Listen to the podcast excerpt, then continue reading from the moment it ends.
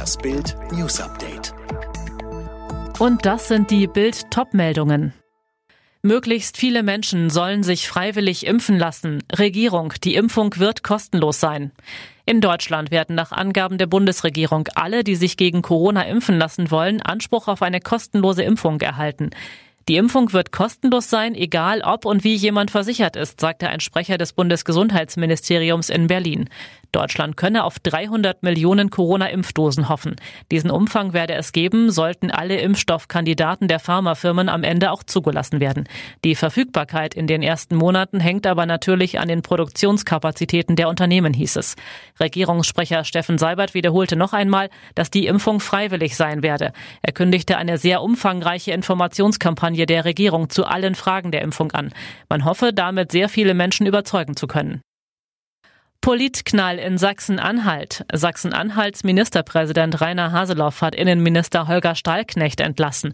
Wesentlicher Grund für Haseloffs Entscheidung sei, dass Stahlknecht unabgestimmt während der laufenden Bemühungen zur Stabilisierung der Koalition öffentlich den Koalitionsbruch und die Möglichkeit einer CDU-Minderheitsregierung in den Raum gestellt habe, teilte die Staatskanzlei in Magdeburg mit.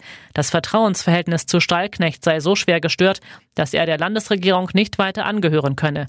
Allerdings soll auch der Streit zwischen beiden Politikern über die Erhöhung des Rundfunkbeitrags ein Grund für den Streit gewesen sein. Am Ende ging es eigentlich nur um 86 Cent. Und jetzt weitere Bild News. Die Bundesregierung unterstützt die Alten- und Pflegeheime bei ihren Besuchskonzepten. Gemeinsam mit dem Robert Koch Institut wurde ein Leitfaden mit Maßnahmen entwickelt, die sich als wirksam erwiesen haben. Der Pflegebevollmächtigte Andreas Westerfellhaus sagte, wenn der Abstand eingehalten wird, kann man durchaus bei Menschen, die ihren Besuch sonst nicht erkennen können, kurz die Maske abnehmen, um das Gesicht ganz zu zeigen und ein Erkennen zu ermöglichen. Auch kurze Berührungen mit den Händen sind möglich, wenn dabei beide Mund-Nasenschutz tragen und auf Handyhygiene achten. Nach der Amokfahrt in Trier mit fünf Toten ist weiter kein Motiv erkennbar. Der rheinland-pfälzische Innenminister Levens sagte im Innenausschuss, der 51-jährige Fahrer habe widersprüchliche und teilweise nicht nachvollziehbare Angaben gemacht. Ein Gutachter soll jetzt prüfen, ob der Mann schuldfähig ist. Die für morgen geplante Querdenken-Demo in Bremen bleibt verboten. Das Oberverwaltungsgericht hat eine Beschwerde der Organisatoren abgewiesen. Mehr von Tim Britztrup.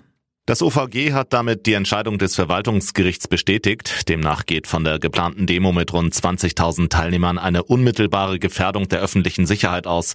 Die Polizei bereitet sich trotzdem auf einen Großeinsatz vor, um unerlaubte Versammlungen zu verhindern.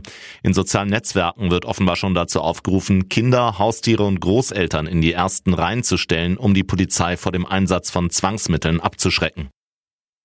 Die Verschiebung der Olympischen Sommerspiele in Tokio wegen Corona führt zu Extrakosten von rund zwei Milliarden Euro. Das haben die Organisatoren mitgeteilt. 800 Millionen kosten allein die Corona-Schutzmaßnahmen für Olympia. Losgehen soll's am 23. Juli.